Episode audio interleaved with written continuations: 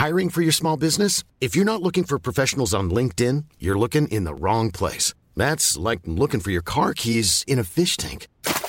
LinkedIn helps you hire professionals you can't find anywhere else, even those who aren't actively searching for a new job but might be open to the perfect role. In a given month, over 70% of LinkedIn users don't even visit other leading job sites. So start looking in the right place. With LinkedIn, you can hire professionals like a professional. Post your free job on linkedin.com slash people today.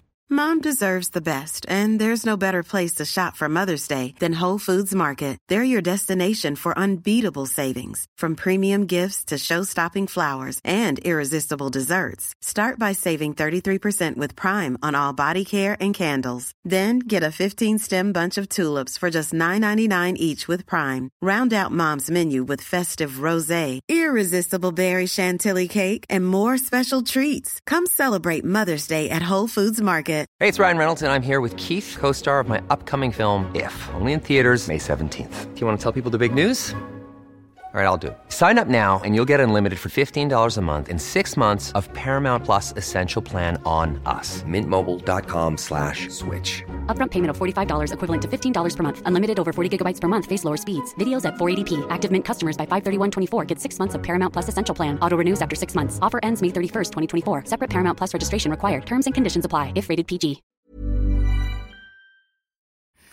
Salut les amis de LDC. Alors, euh, je ne sais pas si vous l'avez vu, mais on a eu un débat avec euh, William qui a posté une vidéo sur la loi euh, séparatiste, anti-séparatisme en France. qui, alors, le volet qui l'intéressait et le volet sur lequel il s'est exprimé, c'est sur l'interdiction du voile pour les filles qui sont mineures.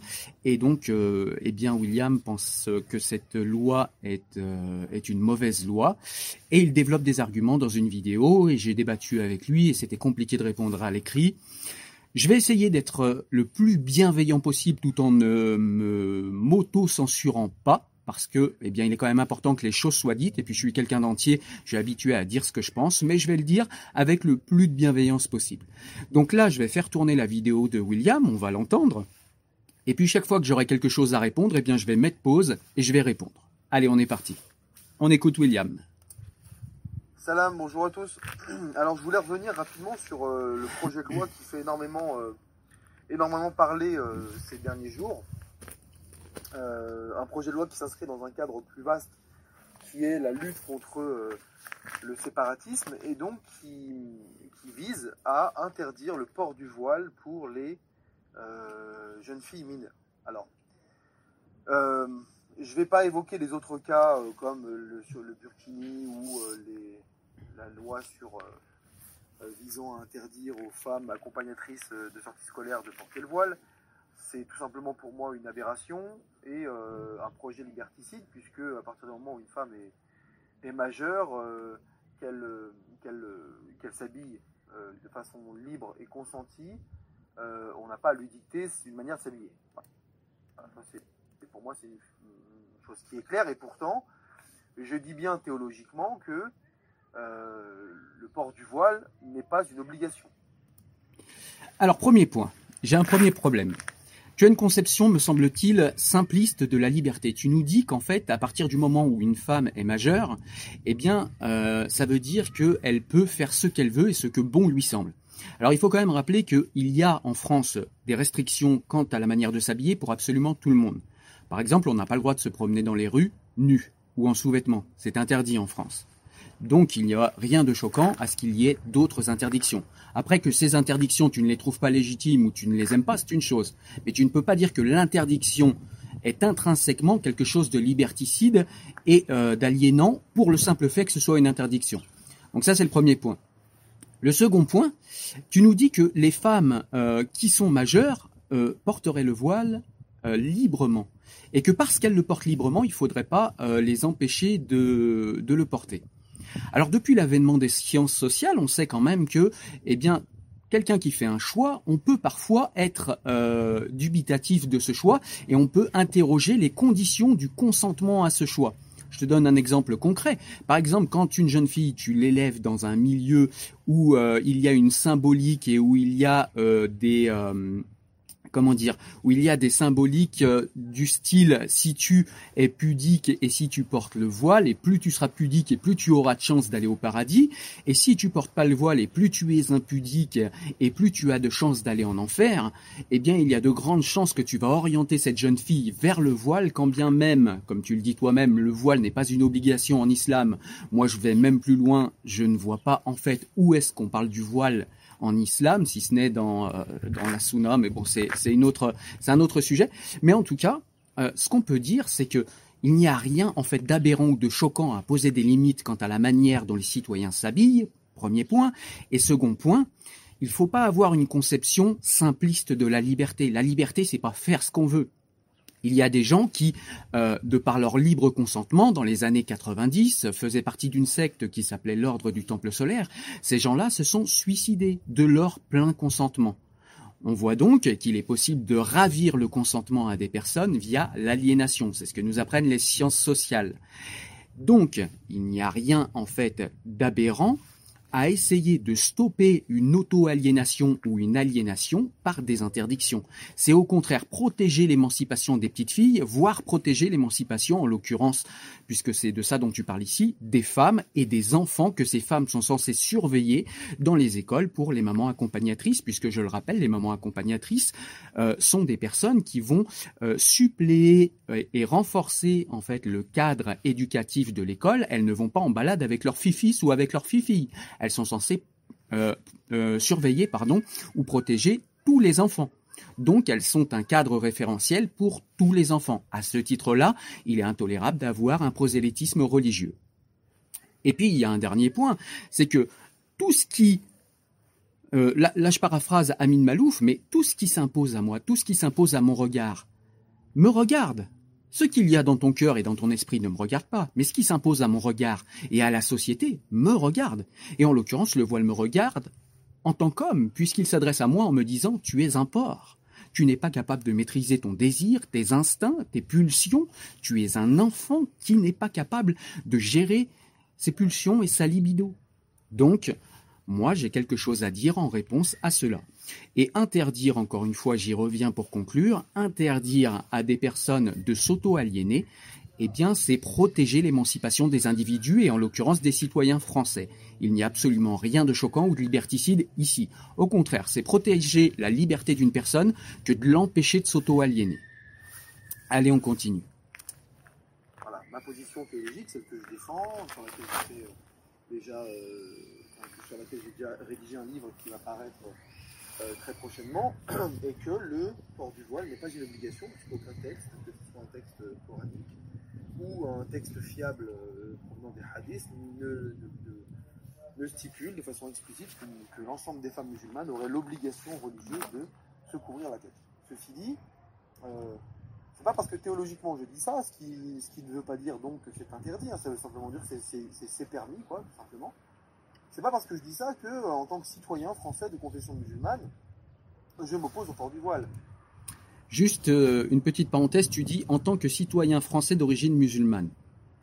Je vais encore paraphraser euh, ce grand auteur que j'aime beaucoup, Amin Malouf, mais pourquoi vous êtes obligé de donner votre confession quand vous vous exprimez sur un sujet? Est-ce que moi je dis en tant que spinoziste, je... Eh, moi en tant que spinoziste, tu peux pas juste dire la rationalité commande de, la logique m'indique que, la pertinence, ma réflexion. Non, il faut que tu dises en tant que citoyen de confession musulmane comme si c'était important. Mais bon Dieu, mais on s'en fout d'où vous parlez. On est ici dans un débat d'idées, pas dans un débat de personnes. Qui vous êtes Ce que vous euh, portez en vous, ça ne nous regarde pas. On est ici dans un débat d'idées. Exposez vos idées. N'exposez pas qui vous êtes. Ça ne nous intéresse pas. Et ça, c'est un truc qu'on retrouve beaucoup chez les religieux. Moi, en tant que chrétien, moi, en tant que musulman, moi, en tant que... Mais on s'en fout en tant que quoi? Exprimez-vous en tant qu'être humain qui parle à l'universel et à ce qui est universel pour nous, tous, c'est la rationalité, la logique et l'entendement. Voilà, on demande que ça. Allez, on continue. Et j'entends souvent les gens dire oui, mais euh, vous savez que dans certains pays, on impose le port du voile à des femmes, on les contraint. Euh, à se voiler, etc., etc. Et puis évidemment, on nous sort euh, l'histoire euh, de certaines femmes euh, en Iran, en Afghanistan, des histoires tragiques qui se sont déroulées également en Algérie, etc. Je pense qu'il ne faut pas tout mélanger. C'est pas parce qu'on impose à certaines femmes et qu'on a imposé à certaines femmes de, porter un voile qu'il faut à tout prix combattre le voile. Il faut combattre le fait qu'on impose à des femmes de se voiler, qu'on impose à des femmes de ne pas faire ce qu'elles veulent faire tout simplement. Ça, il faut lutter contre ça. Mais je veux dire, on, impose aussi à, certaines femmes dans certains pays et même euh, sur, euh, sur les trottoirs de, nos grandes villes occidentales euh, de se dévêtir. Alors là, il y a plusieurs points. Premier point, tu nous dis que euh, les femmes euh, qui sont voilées, eh bien, il faudrait les laisser se voiler parce que euh, sur certains trottoirs de nos grandes villes occidentales, donc déjà, je sais pas ce que tu entends par ce grand ensemble que tu appelles Occident, parce que les États-Unis, c'est pas du tout pareil qu'en France. Ne serait-ce que la Belgique a un système multiculturaliste, quand en France, nous sommes universalistes et pluriculturalistes. Donc, on n'a absolument pas les mêmes systèmes. Donc, dire l'Occident, déjà, c'est trop simpliste. Il faut vraiment que tu ailles dans le détail des réflexions. Là, c'est beaucoup trop simpliste. Donc, moi, je vais rester en France puisque c'est de la France, euh, c'est la France que je connais le mieux, hein, puisque je suis citoyen français.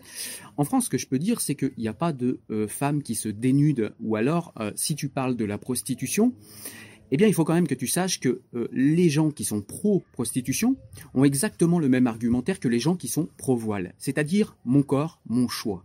Et c'est la même vision simpliste de la liberté que j'exposais tout à l'heure. C'est-à-dire qu'il est des gens pour penser que la liberté c'est faire ce qu'on veut. Non, la liberté c'est pas faire ce qu'on veut. La liberté c'est se donner les règles, c'est se donner à nous-mêmes les règles pour être en sécurité, pour évoluer vers l'éthique et pour s'émanciper. C'est ça la réelle liberté. Et c'est ce que propose la République française avec cette loi contre le voilement. Et puis ensuite, euh, tu nous dis que ce n'est pas parce que, par exemple, dans certaines géographies, on euh, impose le voile qu'en France, euh, eh bien, il faudrait interdire le voile ou il faudrait les forcer à l'enlever. Mais mon ami, tu oublies quelque chose. Comment ce voile est arrivé en France? Si ce n'est par l'immigration, si ce n'est par la transnationalité de l'islam, et en l'occurrence l'islam politique, c'est-à-dire que c'est une idéologie et des personnes porteurs de cette idéologie qui sont exogènes à notre pays et qui sont arrivés en France pour nous importer cela.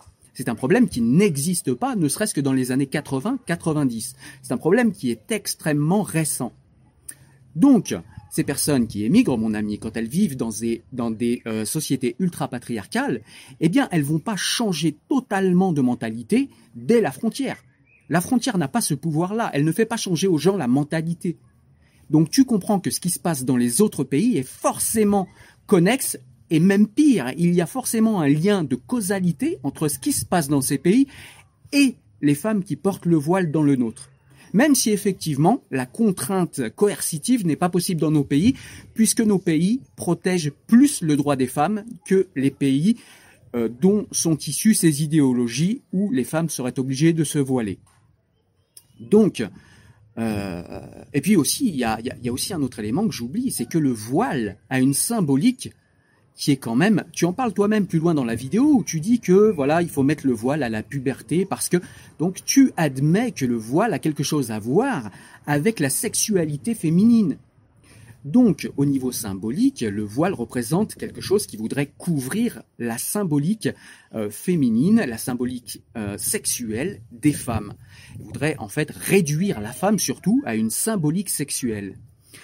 Et tu nous expliques euh, que cela aurait un symbole différent en Iran, en Arabie saoudite, en France. Explique-moi quelle est la différence. Dans tous les cas, il s'agit d'extraire le corps de la femme de l'extérieur, du dehors, de l'espace dehors, pour protéger, soi-disant, sa pudeur, comme si la pudeur était un vêtement et non un ensemble de conclusions et de comportements éthiques euh, intérieurs. Donc je suis, je m'inscris complètement en faux en fait par rapport à ce que tu dis, parce que le voile a la même symbolique dans tous les cas. Simplement, il y a des théocraties qui ont la possibilité d'imposer de manière coercitive ce voile, en France, il ne leur reste, puisque la loi, encore une fois, protège ces femmes, en France, il ne leur reste que la possibilité de les aliéner et de les contraindre par les pensées. Mais ça ne veut pas dire qu'il n'y a pas contrainte. D'ailleurs, il faut interroger le consentement de ces femmes. Je l'ai fait dans un débat vidéo que je vous propose d'aller voir sur ma chaîne YouTube, où j'ai discuté avec une de ces femmes voilées qui me disait, moi j'ai choisi le voile, euh, c'était un choix, personne ne m'a influencé. Au cours d'un débat d'une heure, je lui ai démontré à elle-même qu'elle avait été influencée. Pourquoi? Pas parce que je suis magicien, mais tout simplement parce que j'ai interrogé les conditions de son consentement au voile. Et en plus de la culture islamique dont elle était héritière, en plus euh, de la culture ultra-patriarcale dont elle était héritière, son père a également exercé des influences sur elle. Et ça, on ne peut pas faire comme si ça n'existait pas. Et c'est pas parce qu'il y a parce qu'il n'y a pas plutôt contrainte coercitive qu'il n'y a pas contrainte. Encore une fois, les sciences sociales nous ont appris que avec l'aliénation, il n'y a pas besoin d'avoir une euh, contrainte coercitive pour qu'il y ait contrainte. Donc je t'invite à travailler sur les conditions de l'assentiment d'une personne à telle ou telle idéologie, puisqu'il est là en fait le nœud gorgien de ce problème-là. On continue. Pour un réseau de proxénétisme et autres, lutter contre ça, mais pour autant, est-ce que ça veut dire qu'il faut lutter et interdire à toute femme qui voudrait euh, porter une jupe un peu courte de le faire si elle le veut? Alors tu nous fais le fameux euh, parallèle que tout le monde fait, la jupe versus le voile. Encore une fois, je ne vais pas passer deux heures là-dessus, mais le voile a une symbolique euh, ultra patriarcale et coercitive, misogyne, puisque seules les femmes ont à le porter, et répressif. Je connais euh, beaucoup de nations qui aliènent la moitié de leur population, c'est-à-dire toutes les femmes, par le voile. Je ne connais aucune nation qui a servi la moitié de sa population, encore une fois, les femmes, par la jupe. Donc on est d'accord que tu peux être d'accord ou pas avec une jupe courte, mais on est forcé, l'entendement nous force à reconnaître qu'il n'y a pas la même symbolique coercitive pour ces deux vêtements. Ils ne sont donc pour moi absolument pas comparables. On continue à tenir ce, type de. Donc il ne faut pas tout mélanger. Euh, il ne faut pas mettre sur un même plan toutes les choses. Euh, il faut... Effectivement, il ne faut pas mettre sur un même plan toutes les choses et c'est pour ça qu'on ne peut pas mettre sur un même plan la jupe et le voile. Tu dis qu'il ne faut pas mettre euh, toutes les choses sur un même plan, c'est exactement ce que tu essayes de faire pour avoir, tu, tu, fais un peu le serpentin pour essayer d'avoir une position, tu nous dis nuancée et voilà, mais la nuance entre le bien et le mal, la nuance entre euh, la rationalité et la non-rationalité, la nuance entre euh, la justesse et la non-justesse, euh, la nuance entre la, justice et l'injustice, tout ce qui est nuance entre ces notions-là n'est pas nuance, mais lâcheté. Voilà, donc il faut arrêter de se cacher derrière la nuance pour essayer de ménager un petit peu tout le monde et de fâcher un petit peu personne. Il faut prendre des positions claires et des positions courageuses. Et ça ne veut pas dire être obtus, être fermé. Ça veut simplement dire avoir des convictions, avoir réfléchi et travaillé sur un sujet et en avoir tiré quelques conclusions, même si elles ne sont pas définitives, en avoir quand même tiré quelques conclusions euh, rationnelles qui nous permettent de penser un problème. Parce que si la réflexion ne nous permet pas de penser un problème, à quoi sert de réfléchir? Alors arrêtons tout de suite et laissons chacun faire ce qu'il veut, quand bien même ce sera absolument n'importe quoi. Évidemment, on ne peut pas tolérer cette manière de fonctionner. Vous en serez sûrement d'accord avec moi. On continue.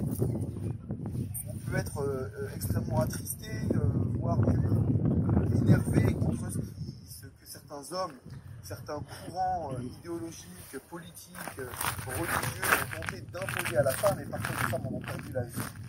Et bien sûr qu'il faut combattre ça, mais pour autant, c'est pas parce qu'il s'est déroulé euh, des faits tragiques dans, certains pays du monde qu'il faut analyser le, sujet du voile sous ce prisme obligé.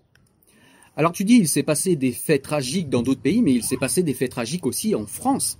Et tu as tendance à oublier ces gens. Je sais pas où tu as grandi, mais moi j'ai grandi en quartier et j'ai vu des sœurs vertes de peur devant leurs frères si elles sortaient après 20 euh, heures le soir au quartier, ou si elles sortaient sans le voile, ou si elles sortaient avec un gauri, ou si, etc., etc. Donc je sais pas où tu as grandi, je sais pas d'où tu viens, mais moi je viens de ce milieu, j'ai vu ça de mes yeux, et il se passe des choses qui sont extrêmement et qui sont extrêmement humiliantes et qui sont extrêmement coercitives pour des femmes françaises, mon ami. Et la loi française ne va pas s'appliquer aux autres pays. Donc ce qui se passe dans les autres pays, on s'en fout. C'est les citoyens français qu'on veut protéger. On veut les protéger de l'auto-aliénation. C'est une loi d'émancipation, en fait, qui permet de protéger justement les Françaises de ce qui s'est passé dans ces autres pays que tu dénonces, que tu nous dis vouloir combattre, mais sans nous dire comment. C'est-à-dire qu'il faudrait combattre sans faire de loi. Il faudrait combattre en disant s'il vous plaît, il faudrait juste pas tuer vos femmes quand elles se voilent pas. Mais tu crois sérieusement, tu vis, enfin, excuse-moi William, mais tu vis dans quel monde? C'est pas le monde des bisounours. Ça ne fonctionne pas comme ça. Il faut qu'il y ait un rapport de force pour que ça fonctionne, pour que les gens t'écoutent au sein d'un État, pour que des citoyens t'écoutent. Il faut un véritable rapport de force. Je te rappelle qu'il y a des gens qui dans ce pays ont reçu de l'acide au visage pour avoir ou alors euh, trompé leur mari, leur mari ou alors refusé de porter le voile, etc. Toi, tu nous parles de on peut être attristé, mais on n'est pas attristé, on est révulsé, on est révolté, on est dingue. C'est plus que une simple petite tristesse. Tu comprends ce que je veux dire? Ne pas porter le voile, une loi qui t'empêche de porter le voile, c'est quand même pas pareil que t'envoyer de l'acide au visage. On est d'accord qu'un bout de tissu enlevé de ta tête va pas te faire mourir. C'est pas grave, en soi. Sauf si tu penses, si tu as été aliéné que tu penses que sans voile tu n'iras pas au paradis. Alors là, effectivement, il prend une importance qui est euh, différente. Mais dans ce cas-là, la société française n'est pas responsable de la radicalité et de l'orthodoxie que tu as choisi pour ta religion. C'est toi qui, en tant qu'individu responsable au sein d'une démocratie, choisis d'avoir une pratique orthodoxe de ta religion et de ce fait, tu te mets à l'écart de euh, des us et coutumes de la société dans laquelle tu vis. Mais il faut porter cette responsabilité, tu ne peux pas la rejeter sur ton État. L'État est dans son rôle de ne pas tolérer ce qui n'est pas tolérable et ce qui est misogyne euh, par définition et par symbolique. Allez, on continue. D'accord Donc euh, voilà, il faut prendre cette dimension-là en compte, bien sûr, mais il faut aussi prendre en compte le fait que le voile, pour certaines femmes, et euh, en l'occurrence, de par mon expérience personnelle, depuis maintenant plus de 15 ans que j'ai embrassé l'islam, j'ai connu énormément de, femmes qui étaient voilées, et toutes celles que j'ai pu connaître, jamais il ne m'a été dit, rapporté, que ce soit par elles ou par d'autres, qu'elles euh, portaient un voile de façon contrainte. Je n'ai jamais connu de scène comme ça. J'ai connu des femmes alors là, encore, tu nous dis quelque chose qui, moi, je trouve est aberrant. Encore une fois, je questionne où as-tu grandi, dans quel milieu social. Tu nous dis que tu n'as jamais vu une femme qui a été contrainte de porter le voile. Mais mon ami, as-tu parlé avec ces femmes? As-tu parlé avec elles As-tu interrogé le consentement? As-tu interrogé les raisons pour lesquelles elles se voilent Moi, j'ai grandi dans des banlieues. Alors, j'ai grandi en foyer, donc comme j'étais un petit peu euh, un petit peu virulent, on va dire à l'époque, j'étais un petit peu sauvage. J'ai fait trois foyers différents. On m'a renvoyé de plusieurs foyers. Je fais trois foyers différents. C'est pas important ma vie, mais c'est tout simplement pour te dire que j'ai fait trois villes différentes dans trois banlieues différentes. Eh bien, à chaque fois, j'ai vu cette coercition de mes yeux. Je l'ai vu non seulement le soir au quartier, hein, puisqu'il s'agissait d'être dehors après 20 heures pour voir qu'il n'y avait plus aucune fille dehors, ou alors des filles de mœurs, euh, voilà, de mœurs un petit peu particulières en quartier, même si en vérité, les vraies euh, personnes avec des mœurs particulières sont les hommes qui, qui pensent comme ça, on est d'accord. Mais en tout cas, à l'époque, après 20 heures, il n'y avait plus de femmes dehors, plus de filles, plus personne. Elles étaient toutes rentrées. C'est une première coercition. Il y avait des femmes qui avaient peur de leurs frères, comme je l'ai dit tout à l'heure, et qui portaient le voile par peur de leur père ou de leur frère. Il y avait des femmes qui n'avaient pas le droit de sortir avec des Français. Interdiction, voire même de leur parler, puisque les Gaouris ne sont pas musulmans, ils savent pas qu'il faut se marier avant. Tu comprends ce que je veux te dire Je ne comprends pas en fait comment tu as fait pour ne pas le voir. Je ne comprends pas comment tu as pu passer 15 ans dans l'islam sans le voir. Même en regardant les textes, on peut voir que cette contrainte existe. Elle existe même dans la littérature islamique. Donc pour ne pas le voir, il faut ou être aveugle, ou être malhonnête, ou alors être aliéné. C'est-à-dire qu'on ne voit plus les choses qui sont évidentes. Allez, on continue. Euh, j'ai vu même des femmes faire un cheminement, ne pas porter le voile et volontairement, petit à petit, aller vers une pratique progressive du port du voile, etc et elle le voulait, elle le désirait ardemment.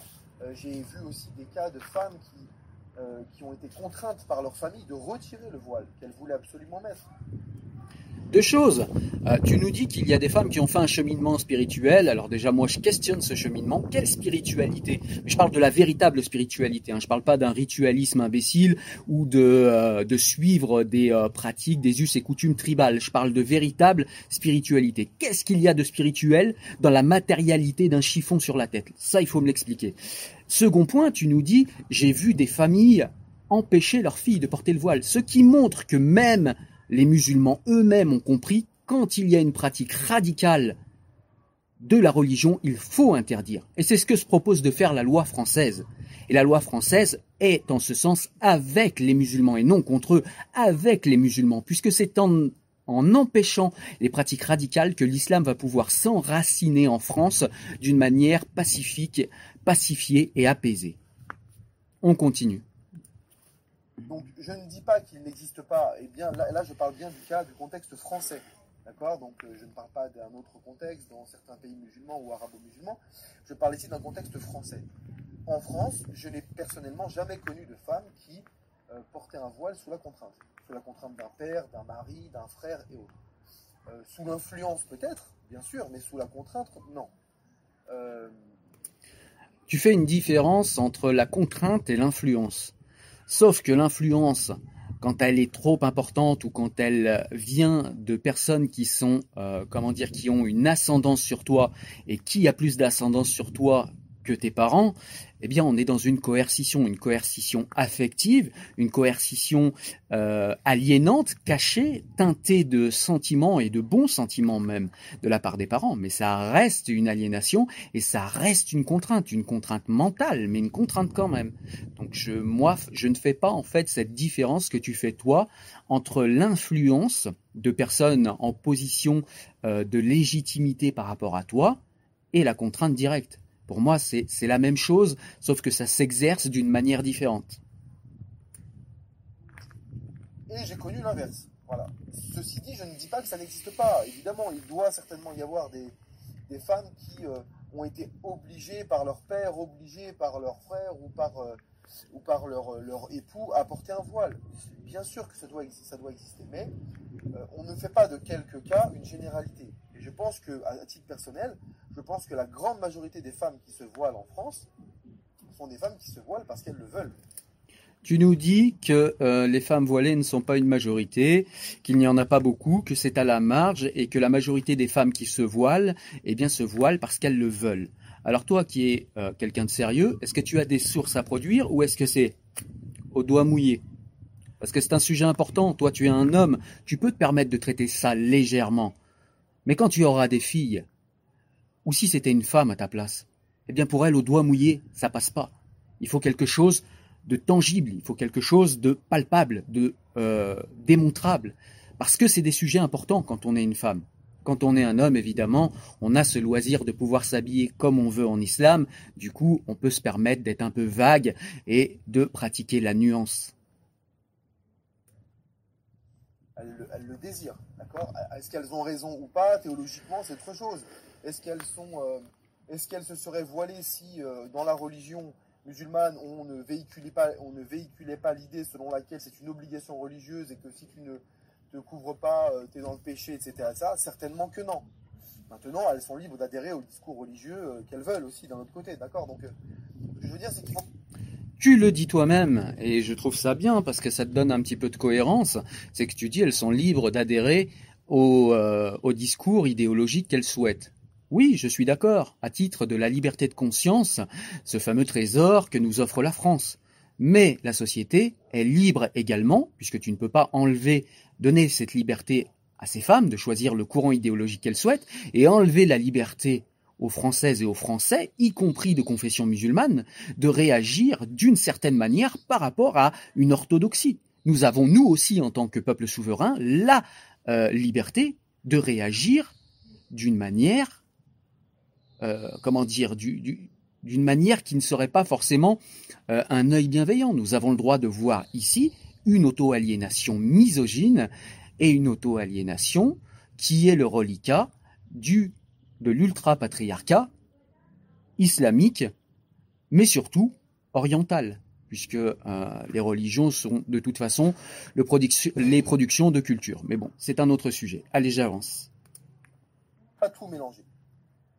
Et donc, je comprends la, frustration euh, et, l'agacement et l'énervement de beaucoup de musulmans qui se disent c'est encore une loi qui vient pour s'en prendre à l'islam et aux musulmans. Et c'est vrai que euh, on peut dire ce qu'on veut, mais c'est un, il y a quand même différents projets de loi depuis quelques années maintenant qui s'en prennent quand même sans cesse, sous couvert de bonnes et de nobles intentions, et sous couvert aussi de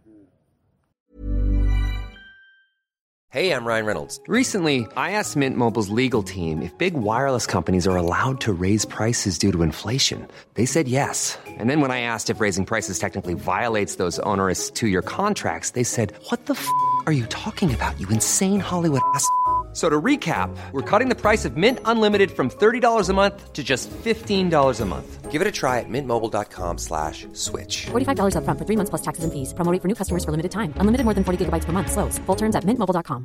Hey, it's Ryan Reynolds, and I'm here with Keith, co-star of my upcoming film, If, only in theaters May 17th. Do you want to tell people the big news?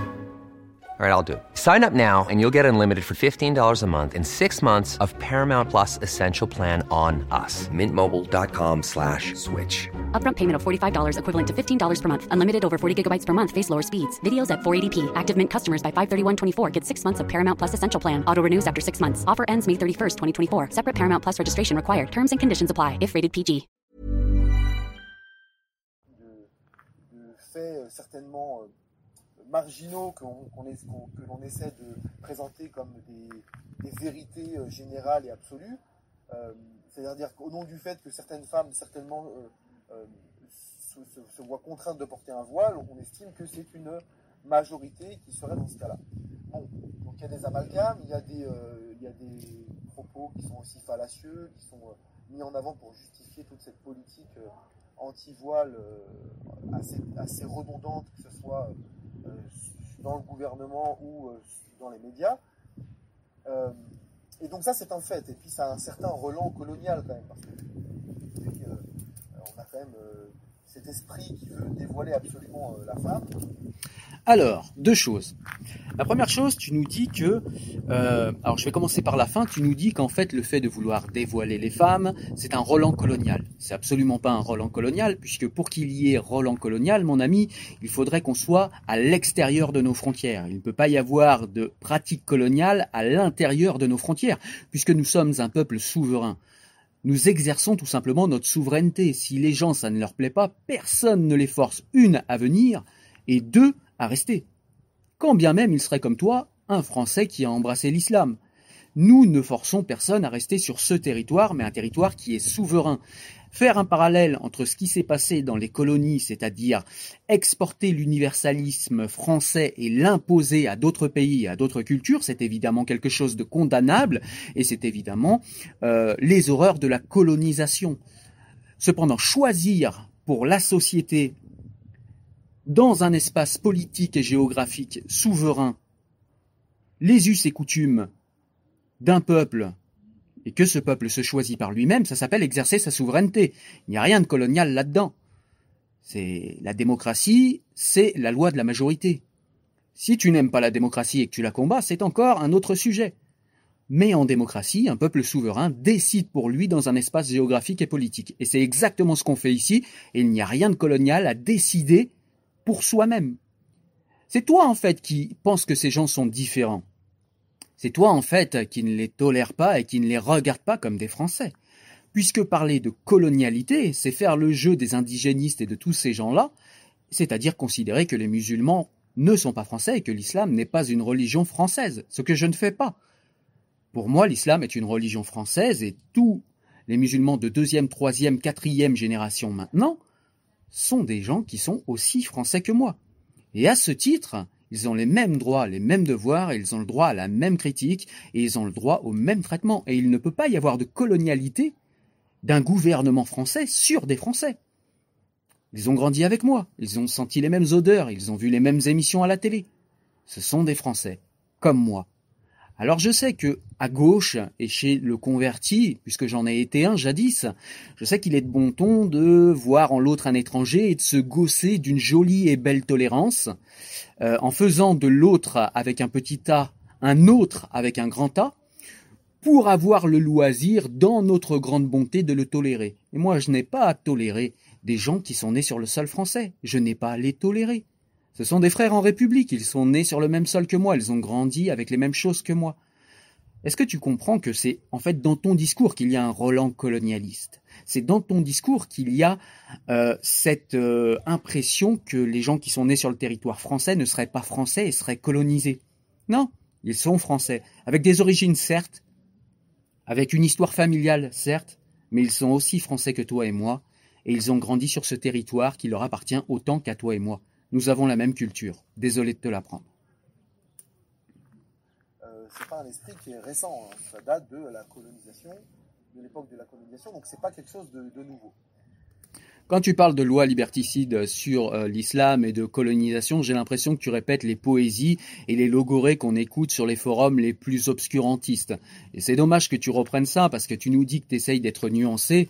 Euh, moi, je vois ici un cruel manque de pensée autonome en fait puisque tu répètes cette logorée que tous répètent. Oui, le colonialisme, machin, truc. Il n'y a pas de colonialisme. C'est, on peut pas coloniser des gens quand on est sur son propre sol et que les gens, euh, que des gens comme toi pensent qu'on veut coloniser sont eux-mêmes déjà français. Ils ont choisi la France. Il faut quand même pas que tu oublies que si les gens euh, qui se retrouvent sur ce territoire, pour la grande majorité, ce sont des gens qui ont eux-mêmes choisi de quitter leur pays pour venir en France trouver une meilleure situation financière. Alors éventuellement, ils voulaient rentrer dans leur pays d'origine, ça ne s'est pas fait pour diverses raisons, par un enracinement, parce que le fait que eh bien leur famille est ici aujourd'hui, et toutes ces choses sont de bonnes choses selon moi. Si ces gens ont choisi de rester, c'est qu'ils étaient plutôt bien ici. Donc moi, j'y vois absolument aucun inconvénient, et je trouve que c'est même très bien.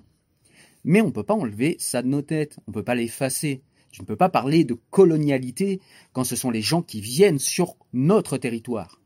Ça ne marche pas comme ça. La colonisation, c'est dans l'autre sens, en fait. C'est quand un pays souverain va violer la souveraineté d'un autre pays. C'est pas ce qui se passe ici. Encore une fois, tu peux pas parler de colonisation ici, même si c'est la logorée et la poésie à la mode qu'on trouve sur les forums obscurantistes pour essayer de nous faire croire qu'il faudrait accepter l'inacceptable qu'est la symbolique du voile et du voilement.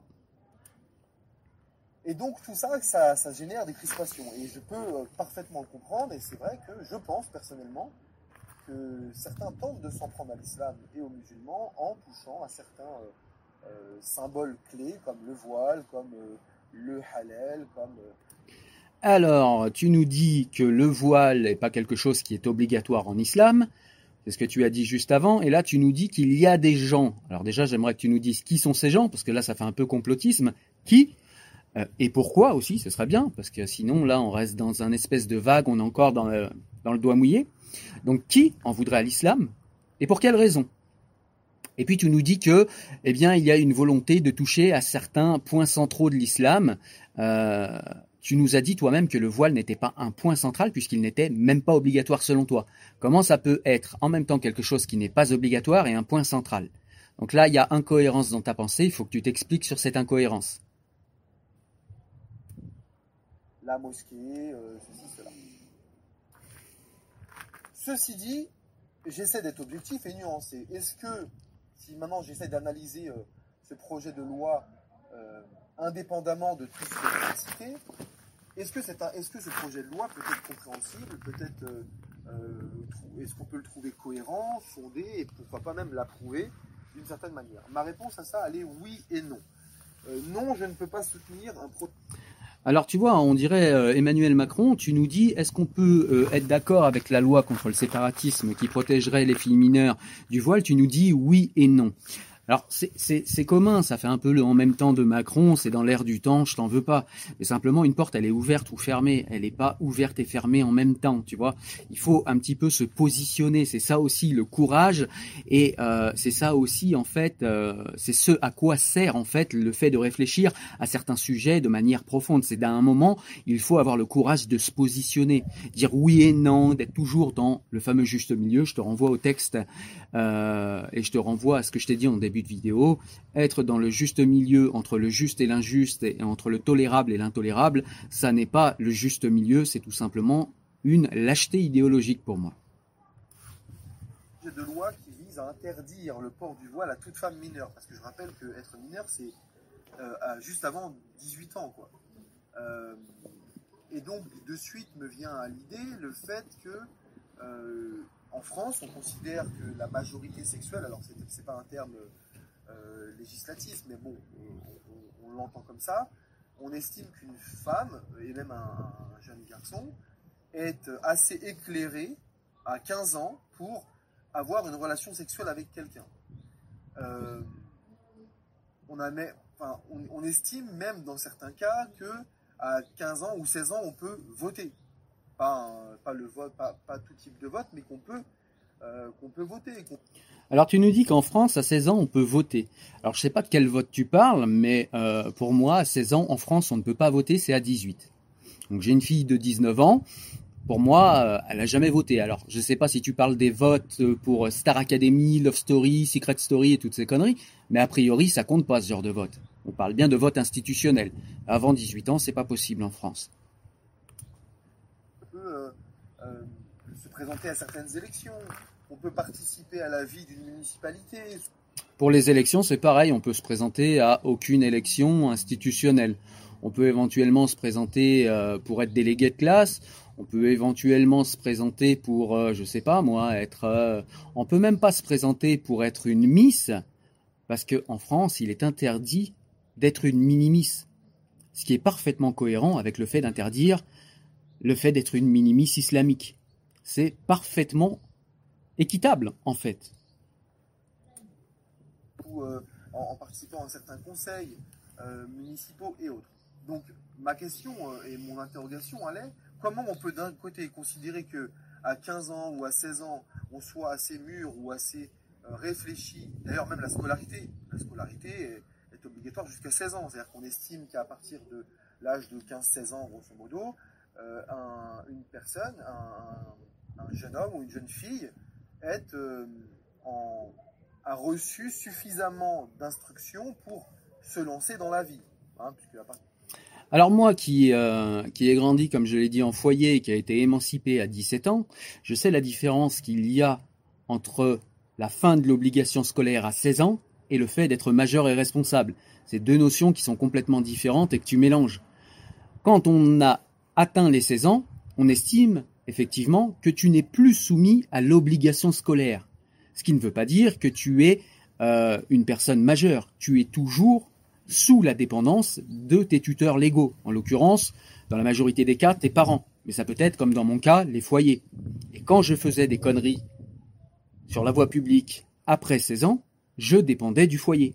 Je n'étais pas entièrement responsable de mes actes. Tu comprends la différence qu'il y a entre être majeur et être totalement responsable de ses actes et n'être tout simplement plus soumis à l'obligation scolaire, chose qui apparaît effectivement à 16 ans.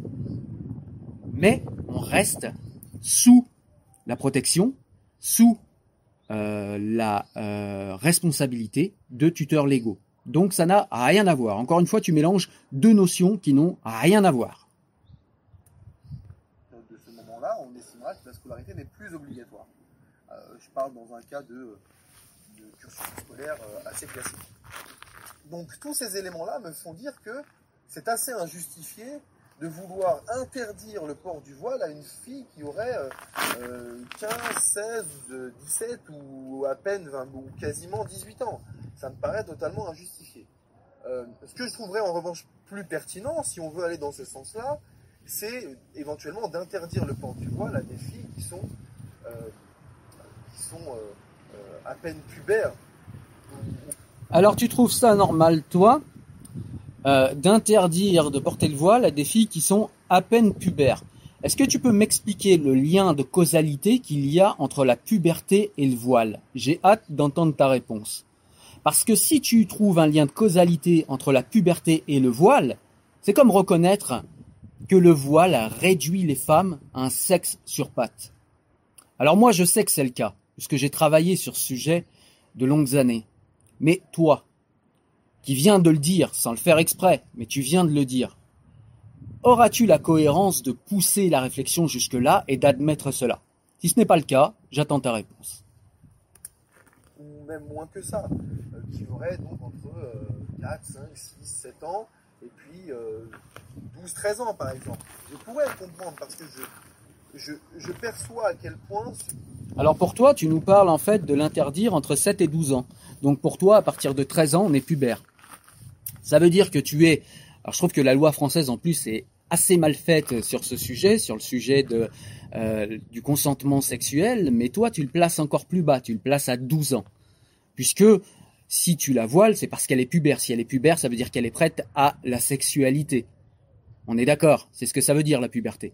Alors au-delà du fait que la puberté n'intervient pas au même moment pour toutes les filles, mais euh, placer la puberté entre 7 et 12 ans, ça veut dire que si quelqu'un pense que sa fille est pubère à 7 ans, il va avoir le droit de la voiler à 7 ans, de la réduire à un sexe à 7 ans. Mais tu te rends compte de l'ablation symbolique que vont subir les petites filles qui seront voilées, cachées à 7 ans.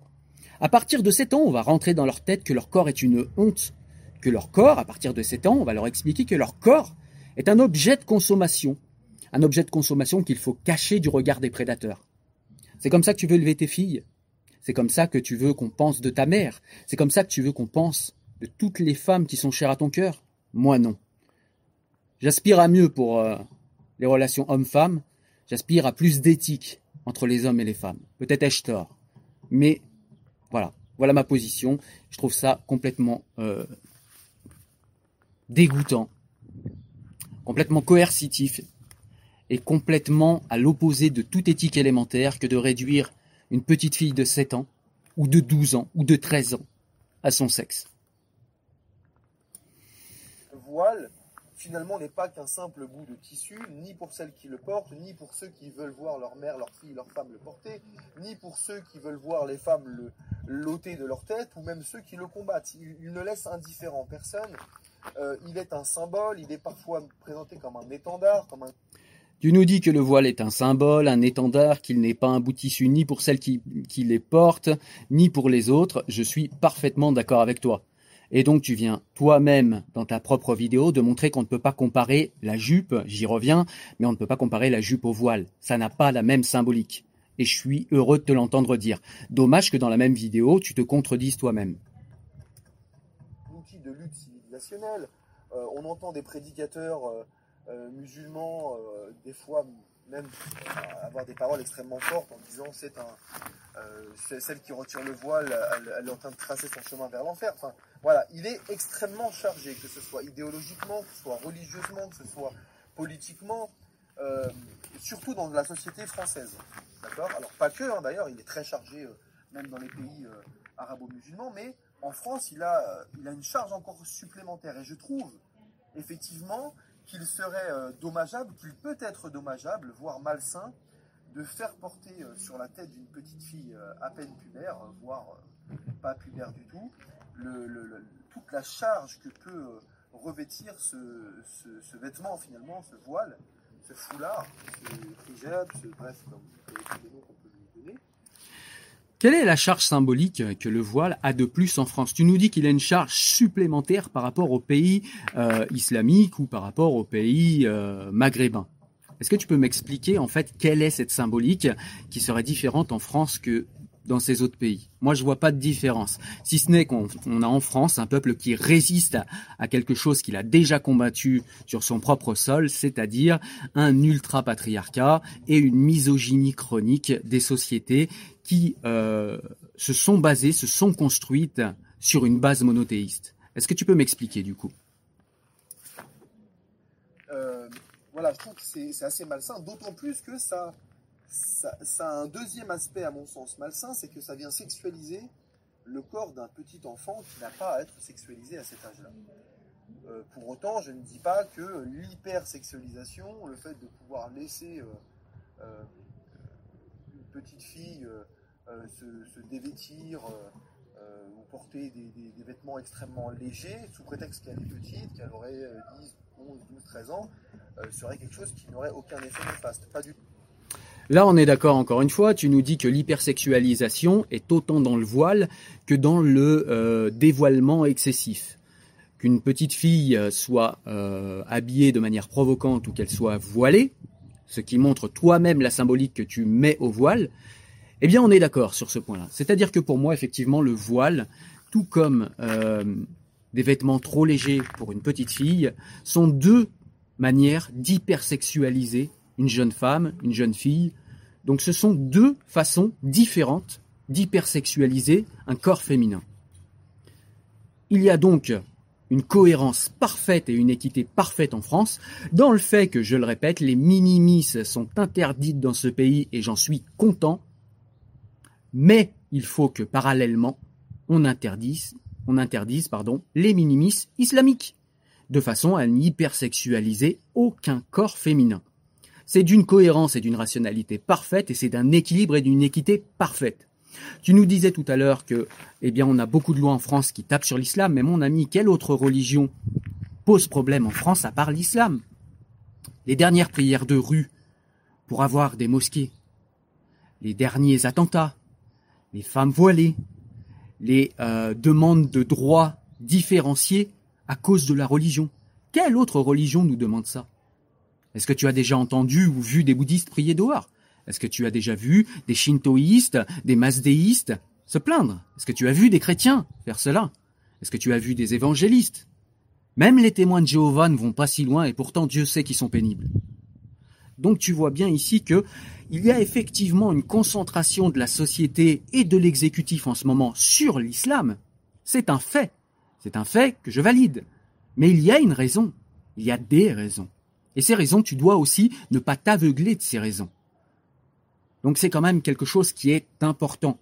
C'est pas le grand complot mondial des lézards qui voudrait éteindre l'islam. Non, c'est pas le grand complot contre les pauvres musulmans oppressés du monde entier. Non. C'est une enfin, ce sont même des courants théologico-politiques qui essayent d'infléchir le cadre légal et les us et coutumes français. La société française ne fait que réagir à ça, que se défendre contre ça. Et tu voudrais lui interdire de se défendre contre ces choses qui sont extérieures, qui sont exogènes à sa culture, qui sont exogènes à sa compréhension. Mais non, c'est la simple logique. Nous sommes encore une fois un peuple souverain dans un, euh, dans un espace euh, géographique et politique qui nous appartient, qui appartient à la majorité, pas à moi, pas à toi, à la majorité d'entre nous. Et donc la décision viendra de la majorité. On continue. Euh, voilà, mais j'essaie de mesurer et de cibler mon propos. Donc, si la loi concernait des jeunes filles, on va dire avant l'âge de 12, 13 ans, 14 ans peut-être, je pourrais comprendre la loi et je m'y opposerais pas forcément.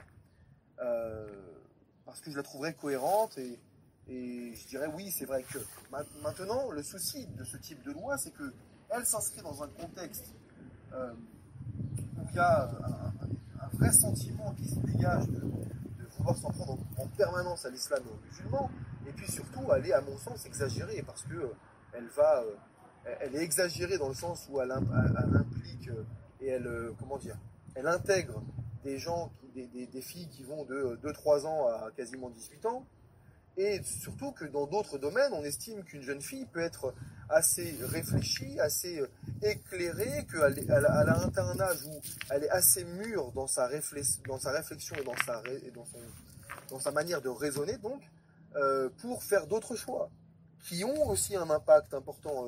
avoir des relations sexuelles, ça peut aboutir à tomber enceinte et avoir un enfant.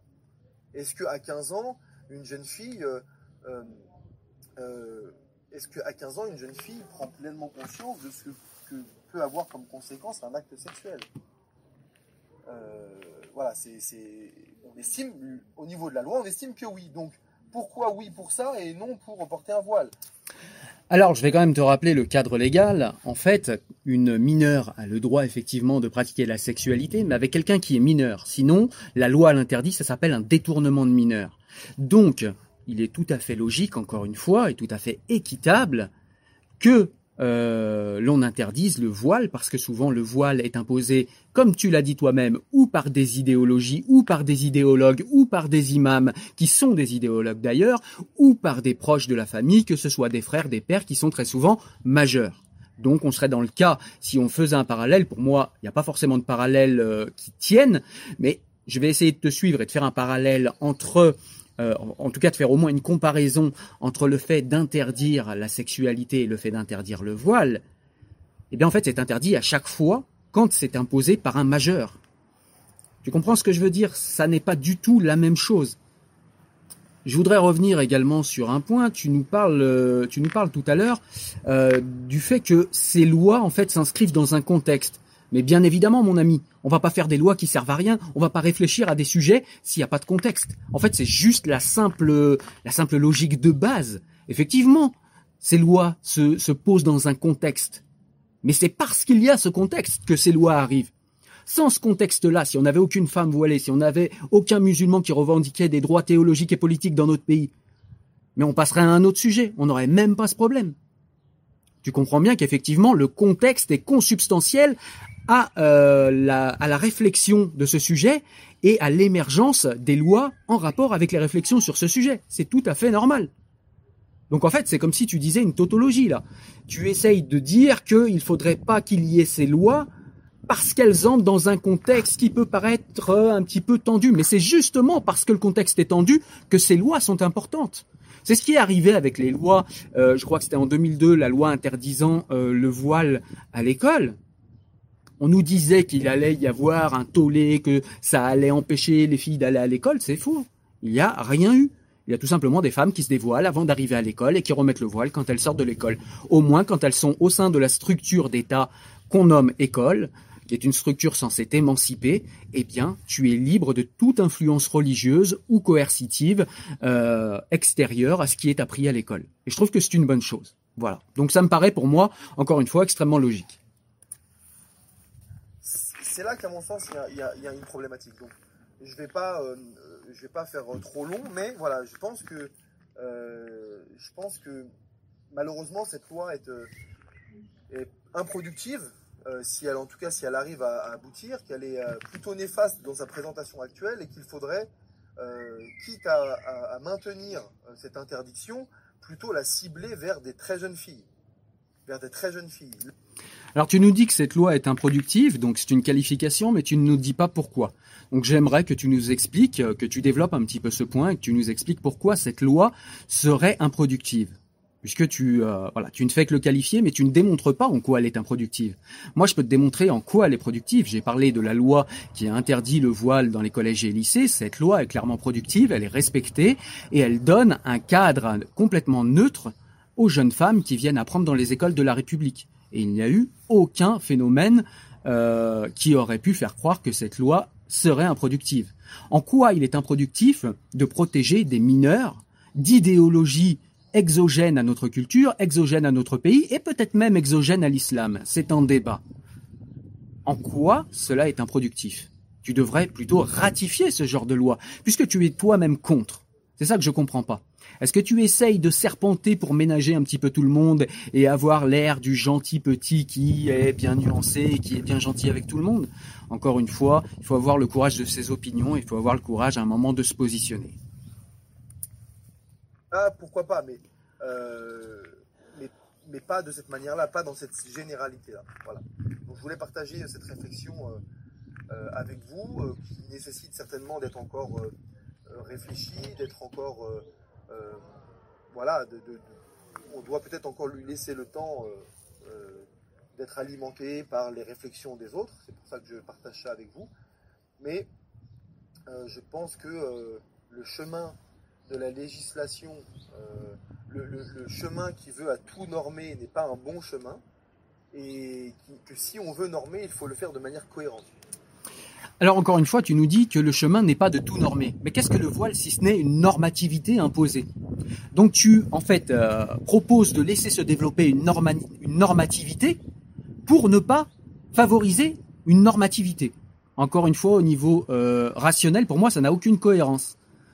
Par contre, si on se dit qu'on préfère une normativité éthique qui émancipe les individus plutôt qu'une normativité obscurantiste qui aliène les individus, Là, il y a un sens à choisir l'une des deux. Mais si tu nous dis, il ne faut pas imposer une normativité, et il faut protéger de notre bienveillance la normativité qu'elle voile, puisque le voile n'est rien d'autre qu'une normativité féminine, alors il faudrait qu'on protège une normativité obscurantiste en empêchant la loi de s'appliquer parce qu'elle produirait de la normativité. Non, non elle produit effectivement une normativité, mais cette normativité est éthique et elle protège les petites filles. Donc c'est une normativité qui est beaucoup plus éthique et légitime que la, normativité que constitue le voilement de jeunes femmes. Je me demande si tu es d'accord avec ça. Allez, on continue. D'accord, en prenant tout un tas de facteurs en compte, ce que ne fait pas à mon sens, ce que ne font pas à mon sens actuellement euh, euh, ceux qui sont euh, dépositaires du pouvoir législatif, euh, à savoir les, deux assemblées, les deux, chambres, le Sénat, l'Assemblée nationale. Euh, voilà, j'attends de voir la suite de, cette, de, ce, de, ce, de, ce feuilleton Mais voilà, je pense qu'il y a des choses clairement à revoir. Je vous remercie de m'avoir écouté et je vous dis à bientôt et peut-être en commentaire à bientôt. Voilà, donc la vidéo est à présent euh, terminée. Tu euh, nous dis que cette loi n'est pas cohérente. Encore une fois, j'ai montré, je crois et je pense avec bienveillance, euh, mais avec, enfin sans concession, avec authenticité, les failles de raisonnement qu'il y avait, me semble-t-il, dans ton raisonnement et les contradictions qu'on peut également trouver au sein de ton discours et peut-être aussi, je dois bien l'admettre, je pense à un manque de courage, un manque de courage pour se positionner de manière claire, comme on le voit régulièrement de toute façon chez les islamologues en France et chez tous les imams en France. Au niveau du voile, ils savent que c'est quelque chose de tellement inflammable au niveau symbolique dans ces sociétés, euh, dans ces micro-sociétés ultra-patriarcales, puisqu'on on parle de la France et on est en France. Eh bien, on sait que c'est particulièrement inflammable et on sait qu'il faut pas trop titiller sur ce point-là, parce que sinon on a une grosse levée de bouclier. Et je pense que, eh bien, vous êtes beaucoup à avoir peur de vous positionner par rapport à ce voile, et je trouve ça dommage et dommageable, puisqu'en fin de compte, les victimes seront des petites filles, seront peut-être demain vos petites filles à vous, euh, vos sœurs, vos, si vous avez des petites sœurs, vos femmes, etc., etc. Voilà. Euh, si vous voulez savoir pourquoi je suis contre le voile, je ne vais pas vous faire une vidéo de deux heures, mais en tout cas, vous trouverez toutes les documentations, qu'elles soient livresques, que ce soit des articles, que ce soit euh, le travail de réflexion que je produis moi-même. Vous trouverez tout ça, évidemment, euh, sur mon site. Vous le trouverez également sur ma chaîne YouTube. En tout cas, ça a été un plaisir de répondre à William pour LDC, qui me l'a demandé par la voix d'un des modérateurs. Je vous souhaite à tous une bonne fin de journée et je vous dis à très bientôt. Chao. Hi, I'm Daniel, founder of Pretty Litter. Did you know cats tend to hide symptoms of sickness and pain? I learned this the hard way after losing my cat, Gingy. So I created Pretty Litter, a health monitoring litter that helps detect early signs of illness by changing colors, saving you money and potentially your cat's life. Pretty Litter is veterinarian developed, and it's the easiest way to keep tabs on your fur baby's health right at home. Go to prettylitter.com and use code ACAST for 20% off your first order and a free cat toy. Terms and conditions apply. See site for details. Even when we're on a budget, we still deserve nice things. Quince is a place to scoop up stunning high end goods for 50 to 80% less than similar brands. They have buttery soft cashmere sweaters starting at $50, luxurious Italian leather bags, and so much more. Plus, Quince only works with factories that use safe, ethical, and responsible manufacturing.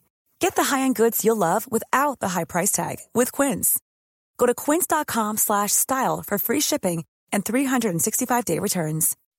When you make decisions for your company, you look for the no-brainers. If you have a lot of mailing to do, stamps.com is the ultimate no-brainer. Use the stamps.com mobile app to mail everything you need to keep your business running with up to 89% off USPS and UPS. Make the same no-brainer decision as over 1 million other businesses with stamps.com. Use code program for a special offer. That's stamps.com, code program.